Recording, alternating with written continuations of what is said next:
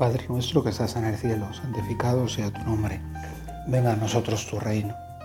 Hágase tu voluntad en la tierra como en el cielo. Danos hoy nuestro pan de cada día. Perdona nuestras ofensas como también nosotros perdonamos a los que nos ofenden. No nos dejes caer en la tentación y líbranos del mal. Estamos en tu presencia, Señor, dispuestos a escucharte en este rato de oración delante de ti, que nos hablas, que te diriges a nosotros a través de tu Evangelio, de la palabra que tú nos has confiado, que nos has entregado para que leyéramos en la iglesia. Vamos a seguir meditando el Evangelio de Mateo.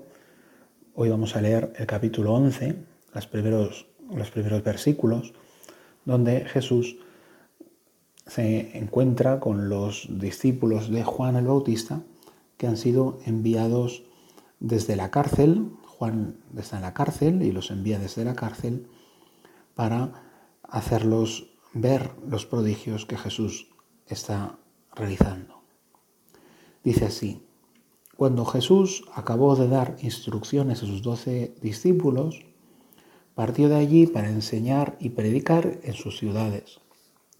Juan, que había oído en la cárcel las obras del Mesías, mandó a sus discípulos a preguntarle, ¿Eres tú el que ha de venir o tenemos que esperar a otro? Jesús les respondió, Id a anunciar a Juan lo que estáis viendo y oyendo. Los ciegos ven y los cojos andan, los leprosos quedan limpios y los sordos oyen, los muertos resucitan y los pobres son evangelizados. Y bienaventurado el que no se escandalice de mí. Jesús está hablando a sus discípulos, está enseñando a los discípulos, mandándolos a predicar, y mientras que los discípulos de Jesús son enviados a anunciar quién es Jesús, en cambio los discípulos de Juan son más bien enviados por Juan a descubrir quién es Jesús. ¿Qué diferencia entre los discípulos de uno y de otro? Jesús, que ya ha enseñado, que ya les ha transmitido la gran noticia de que el mundo está cambiando, de que Dios está visitando a su pueblo y está haciendo todas las cosas nuevas, que Dios está en la tierra, hecho hombre, y ha venido a salvar a su pueblo de sus pecados. Esa gran noticia es la que los apóstoles, los discípulos de Jesús, tienen que comunicar. En cambio, los discípulos de Juan tan solo han escuchado de Juan que es preciso arrepentirse, pedir perdón de los pecados, para que Dios nos perdone, estar bien preparados para que Dios llegue a hacer esa visita. Entonces Juan, que ha reconocido en Jesús, como él mismo dice, nos cuenta el Evangelio de Juan, evangelista, dice que ha reconocido a Jesús como el Cordero de Dios que quita el pecado del mundo, Juan que ha tenido el privilegio de ser el único profeta que no solamente anuncia a Jesús en el futuro como el que ha de venir, sino el único que puede anunciar a Jesús como el que ha venido, el que está aquí, el que está aquí dispuesto a quitar el pecado del mundo, ese Juan también hace de sus discípulos y da enseñanza a sus discípulos una señal hacia Cristo. Por eso dice Juan, yo he de empequeñecerme y Jesús ha de crecer. Yo de disminuir y Jesús ha de crecer. No solo porque Juan va a ser decapitado y por eso va a perder estatura y Jesús va a ser elevado en la cruz y va a ganar estatura, que también, sino sobre todo porque Juan tiene como que eclipsarse para que llegue Jesús. Juan es como la aurora, la aurora que dice Homero, tiene los brazos rosados, abraza el cielo antes de que aparezca el sol y se empieza a notar ese resplandor bellísimo de la aurora cuando el, firmamento está dispuesto a anunciar la llegada del día y es una cosa encantadora la aurora, pero todavía no es la luz del sol. Sin embargo, al poco aparece el sol y la aurora tiene que desaparecer, porque el rosado de la aurora ya no es compatible con la luz del sol. Estando el sol, la aurora prácticamente no da luz. Es un anuncio de lo que está por venir. Y eso es Juan. Juan es la voz que grita, pero lo interesante de la voz es la palabra transmitida por la voz. Jesús es aquello que está transmitiendo Juan y por eso Juan lleva a sus discípulos, les pide que vayan a hablar con Jesús y que les haga preguntas, no con el objetivo de enterarse, sino con el objetivo de enseñar. Así lo interpretan algunos padres, por ejemplo San Jerónimo dice que no es que Juan tuviera que enterarse si Jesús era el Mesías o no era el Mesías, él que ya lo había confesado como el Cordero de Dios, sino que Juan se vale de esa pregunta para instruir a los discípulos, como hace Jesús en algunos otros pasajes, como cuando eh, Jesús pregunta a los discípulos, ¿no? Eh, ¿tenía que venir Elías antes que el Mesías? O pregunta por qué el rey David dice, eh, dice estas palabras. Esas preguntas no están hechas tanto para averiguar, sino para enseñar, como un maestro que pregunta a los alumnos que tiene delante con el objeto de que los alumnos se paren a pensar las cuestiones y entiendan. Y así es como Juan pregunta a sus discípulos, id y enteraos, enteraos de qué es lo que está sucediendo. Esa es la enseñanza que, Jesús, eh, que Juan quiere que, que estos discípulos aprendan. Los mandó a preguntarle, ¿eres tú el que ha de venir o tenemos que esperar a otro? Y Jesús les respondió, no le responde, pues soy yo el que tenía que venir. No, tenéis que esperar a otro. Ni lo uno ni lo otro. Responde con una tercera cosa.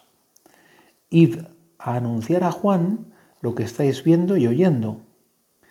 Los ciegos ven, los cojos andan, los ciegos ven, los cojos andan, perdón, eh, los leprosos quedan limpios y los sordos oyen, los muertos resucitan y se le anuncia la buena noticia a los pobres. Está Jesús recorriendo las cosas que realmente Él está haciendo, lo que realmente está sucediendo. Pero está sucediendo por Jesús. El reino de Dios ya está en medio de vosotros. ¿Te acuerdas lo que le dice Jesús una vez a los, a los fariseos que se ponen a discutir? ¿no? Este echa demonios con el poder de Satanás. Y les dice Jesús, pero si Satanás se expulsara, expulsara a sus huestes de, sus baluartes, entonces un flaco negocio haría para su guerra. ¿no? Es normal que un general pues tire proyectiles con sus, sus propias tropas. Y sin embargo, si en lugar de explicárselos las, los exorcismos de Jesús, porque es Satanás el que expulsa a los demonios, sino como lo está diciendo Jesús, yo expulso los demonios con el poder de Dios, entonces el reino de Dios ha llegado a vosotros. Si hay alguien en la tierra con poder para expulsar demonios, si hay alguien en la tierra para perdonar pecados, como dicen los fariseos, ¿quién puede perdonar pecados sino Dios? Pues ya lo sabes, fariseo, blanco y en botella. Si está perdonando los pecados, pues tiene que ser Dios. Dios ha visitado y redimido a su pueblo. Dios está entre nosotros. Por eso los cojos caminan, los ciegos ven, los muertos resucitan. Están cumpliéndose las profecías del Antiguo Testamento. Para los tiempos mesiánicos, cuando Dios llegase y empezase a pastorear en persona a su pueblo, en esos momentos iban a suceder todas estas cosas. Estaba anunciado. Iba a llegar un momento de prosperidad, iban a aparecer manjares suculentos y Jesús también prepara un banquete de pan, de pescado a los pobres. También iban a caminar los cojos, iban a ver los ciegos, algo aparentemente imposible que un ciego recupere la vista. Y sin embargo, Jesús hace recobrar la vista incluso un ciego de nacimiento. Incluso a un muerto le hace resucitar. Está entre nosotros el reino de Dios. El Espíritu Santo sopla en la tierra y Dios ha confiado al hombre Jesús el perdón de, de perdonar los pecados, porque este hombre no es solo un hombre, es el mismísimo Hijo de Dios que está en medio de nosotros. ¿Y esto que nos dice a ti y a mí? Pues nos dice que este mismo que hace caminar a los cojos, hace ver a los ciegos y hace resucitar muertos, es el mismo que tenemos tú y yo delante. Tenemos quizá en el sagrario, si estamos haciendo oración, delante del Santísimo Sacramento, es el mejor sitio para hacer oración, delante de ti, Señor, que nos ves, que nos escuchas, desde ese tabernáculo donde has querido quedarte para estar al lado nuestro. Pero si no, también ahora en tu presencia estamos recogidos y te reconocemos en nuestra alma, en este mundo que nos rodea, en nuestra Santa Iglesia, estás verdaderamente a nuestro lado, acompañándonos.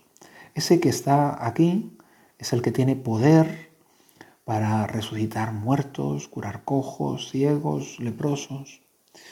Y ahora es cuando nosotros nos ponemos como esos leprosos y como esos ciegos que salían al cabo del camino y te gritaban y te pedían socorro y te suplicaban. Nosotros también, cada vez que venimos a hacer oración, aunque lo hayamos hecho muchas veces, volvemos una y otra vez a pedirte, Señor, pues que nos sanes, que nos bendigas, que cierres las heridas, que, hagas que todas esas lepras que tenemos en nuestra vida sanen, curen.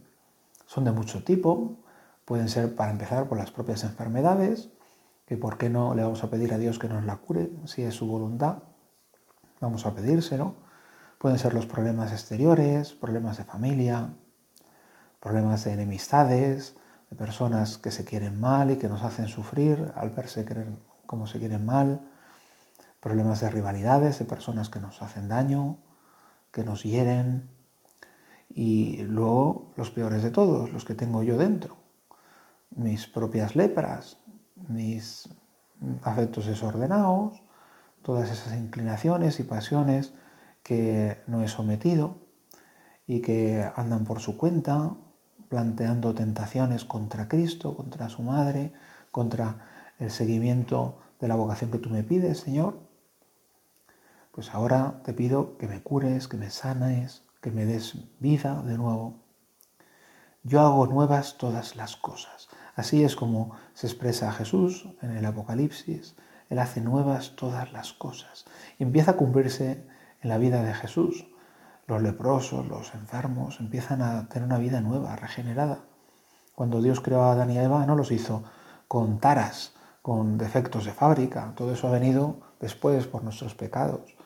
Y no es porque sea más pecador el ciego, sino porque el pobre ciego pues está llevando pues una parte del mal que ha entrado en el mundo por el pecado original. Y a lo mejor pues tiene más posibilidades de, ir al, ciego, al cielo, perdón, y, y, así con cada una de las desdichas que nos vienen. Pero lo triste del pecado original es que nos ha traído pues la puerta de que caigamos, de que pequemos, de que nos dejemos arrastrar por lo más cómodo, por lo más fácil, por lo que nos aparta de Dios. Por eso, Señor, necesitamos que hagas nuevas todas las cosas. Empieces por hacerme nuevo a mí. Que empieces a reinar en mi corazón.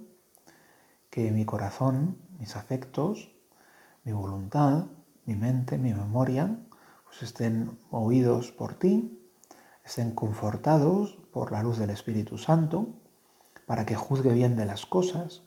Porque la mayor parte de los problemas que tenemos es que juzgamos mal juzgamos mal porque a lo mejor no nos formamos lo suficiente o no consultamos o no damos crédito después de haber consultado, que viene a ser lo mismo.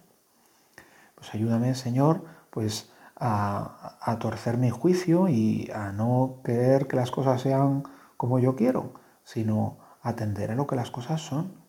Y si una cosa es una tentación, es una tentación y que tenga valentía de llamar la tentación, Señor. Y así, pues con todas las pequeñas cosas que están como descontroladas en mi alma, te pedimos, Señor, que me ayudes, que me fortalezcas, que me sostengas. Pero también, en segundo lugar, aparte de, de esta especie de mirada interesada a los milagros de Jesús, Señor, cúrame, sáname, auxíliame. Fíjate también, pues, como en la fe, en cómo sostiene nuestra fe esta maravilla de las obras que Dios hace en medio de nosotros. Dios está haciendo que los ciegos vean, los cojos caminen, los, los leprosos queden limpios, los sordos oigan. Qué grandes proezas estás realizando, qué gran poder estás manifestando. Por eso, en último término, acaba Jesús diciendo, los pobres son evangelizados. A los pobres se les anuncia la buena noticia. Había empezado el capítulo con esas palabras, diciendo que Jesús había mandado a los apóstoles para que anunciaran la buena noticia. Pero nosotros ya somos los pobres que hemos recibido esta buena noticia. Es el gran tesoro, la gran limosna que Cristo viene a hacer con todos nosotros, que andamos necesitados de verdad. Andamos como ansiosos, como hambrientos de que nos llenes de verdad, que nos ilumines, nos hagas entender qué quieres de nosotros y entender pues para qué estamos aquí. Señor, pues ilumíname continuamente. Y sobre todo, pues fíjate en, eh, en cómo eh, alrededor tuyo suceden estas cosas. Porque primero, lo primero y más inmediato que nos dice esta palabra es, bueno, en, tiempo de Jesús sucedían continuamente grandes prodigios para que la gente entendiera pues que Jesús no era uno cualquiera, sino que era el mismísimo Hijo de Dios. Y aunque luego los apóstoles llegaron a hacer grandes milagros, dice Jesús, incluso mayores, creo yo que yo he hecho, Jesús continuamente y de una manera singular hacía milagros para que quedara claro que en él había un poder que era distinto, era el poder del único Hijo de Dios. Y por eso el testimonio de los apóstoles es lo primero que nos hace crecer en fe y, nos hace pues creer a Jesús cuando nos dice que está en el Santísimo Sacramento y cuando nos dice que el sacerdote tiene poder para perdonarnos nuestros pecados, no es un poder de sacerdote, sino concedido por ti. Precisamente, pues esta fe en las proezas que tú has hecho, Señor, sostiene la fe en la iglesia, la fe en ti, Señor. Pero tú sigues haciendo proezas. Yo creo que una cosa que nos debe ayudar a los cristianos es mirar con visión sapiencial los prodigios de Dios que nos rodean. Y eso es mirar la vida con ojos de fe.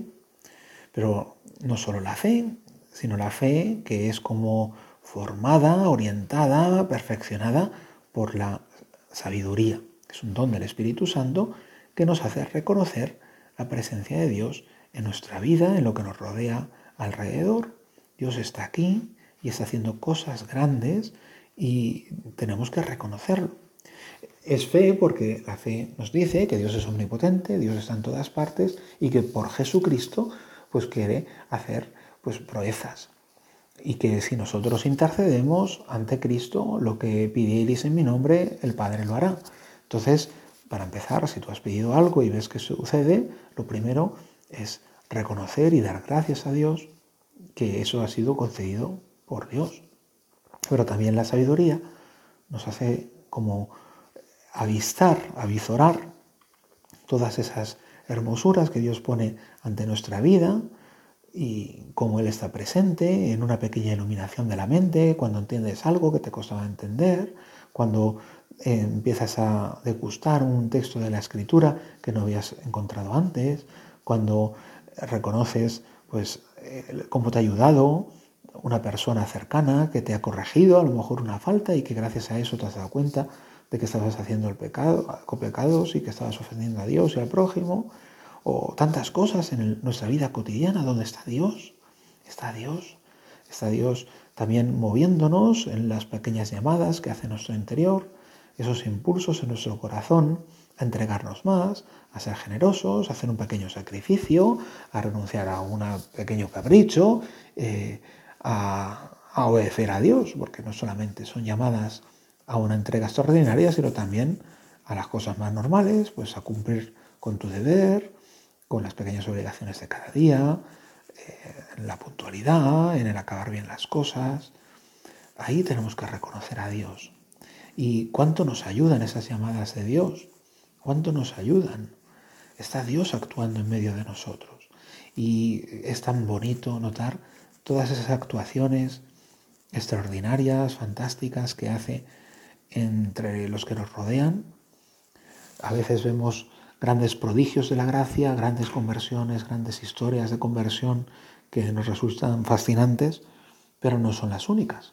Hay otras muchas pequeñas obras de Dios. Una persona que hacía años que no se confesaba y que por fin da el paso. Una persona que es capaz de perdonar. Una persona que, que logra pues, recuperar en la memoria, en la ternura a la Virgen María. Una persona que se, se abstiene por fin definitivamente de decir más blasfemias. En fin, personas que se entregan a los demás, personas que dedican su vida a cuidar de los pobres, de los ancianos, de los enfermos. Y eso no es para dar gloria a Dios, decir, Señor, qué grande eres, estás aquí en medio de nosotros. Esas personas que viven abnegadas, como las madres que cuidan de sus hijos, como los hijos que cuidan de sus padres, no es para decir, gloria a Dios, qué grande eres, Señor. Estoy viendo tus maravillas, estoy viendo la obra de tu gracia, porque esto no sucedería si tú no estuvieras morando el corazón de los hombres. A veces las personas sufren grandes desgracias y lo pasan fatal y dicen, ¿dónde está Dios? Me contaban una vez la historia de una persona que lo había pasado fatal y estaba totalmente desesperada y decía, ¡y madre mía, qué desastre de vida! ¿Y dónde está Dios? Y mientras tanto, no se daba cuenta de que durante todos esos años de sufrimiento había tenido muchas personas que habían sido fieles, que le habían estado apoyando, que le habían dado ternura, compañía, cariño, comprensión. Y preguntas dónde está Dios. Y no te ha puesto Dios a esas personas. Y no les está moviendo para que perseveren, para que te cuiden, para que estén a tu lado. Pues eso es la fe que con el don de la sabiduría reconoce las obras que Dios hace y reconoce esa presencia. Señor, ayúdanos a reconocerte, a ver que estás aquí, que estás moviendo y haciendo que las cosas estén vivas, que se note que el reino de Dios ha llegado a la tierra. Por eso continúa Jesús, al irse el Evangelio, dice, al irse ellos, Jesús se puso a hablar a la gente sobre Juan, ¿qué salisteis a contemplar en el desierto? ¿Una caña sacudida por el viento?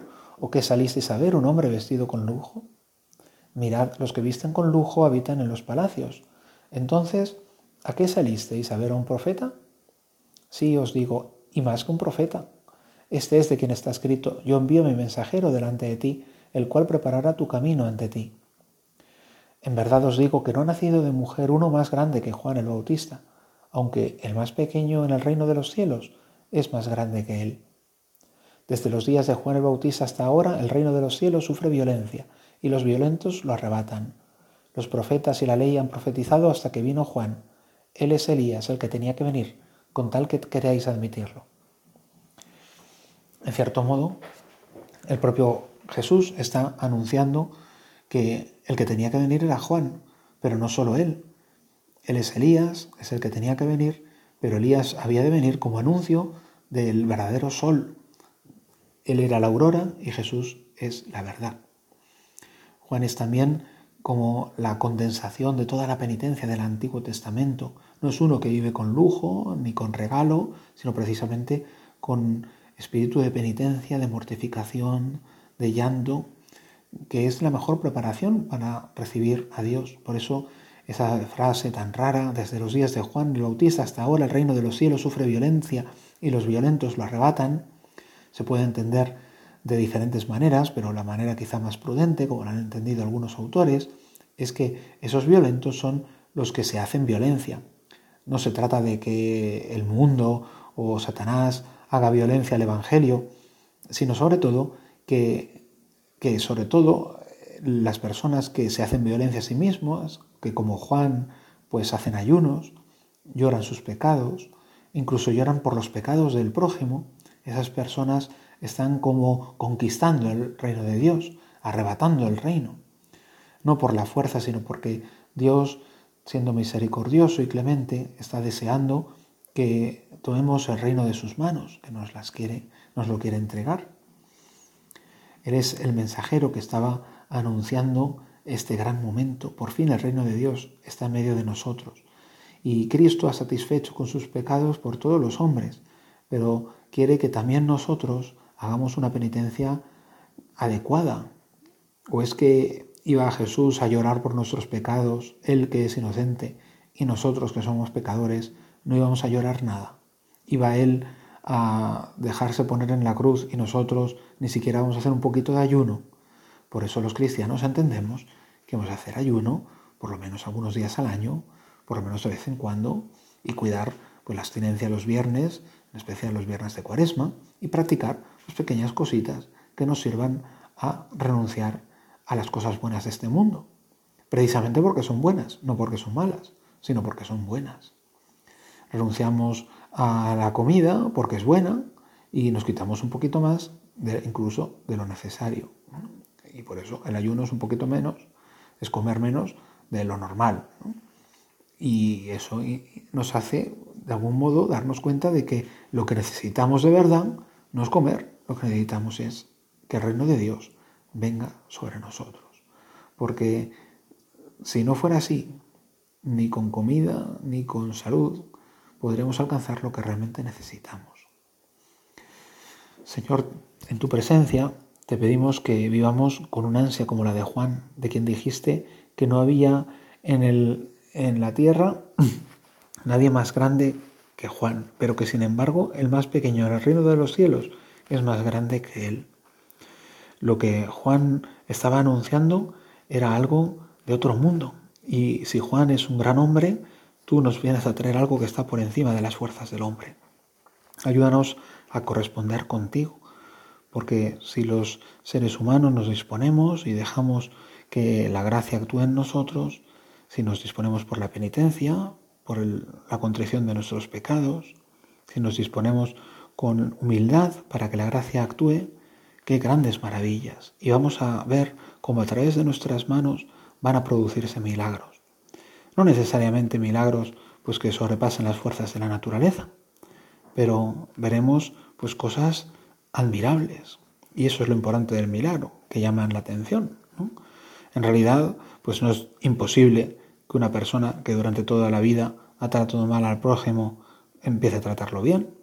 No es imposible, pero es difícil y por eso es admirable. Y alrededor nuestro sucederán cosas que son imposibles, no, pero sí difíciles y por tanto cosas admirables. Cosas maravillosas que tú has venido a traer a este mundo y que quieres que sucedan a través de ti y de mí. Y para eso, pues cuentas con nuestra entrega. No quieres hacer esta obra solo, por eso nos estás invitado, invitando a colaborar contigo.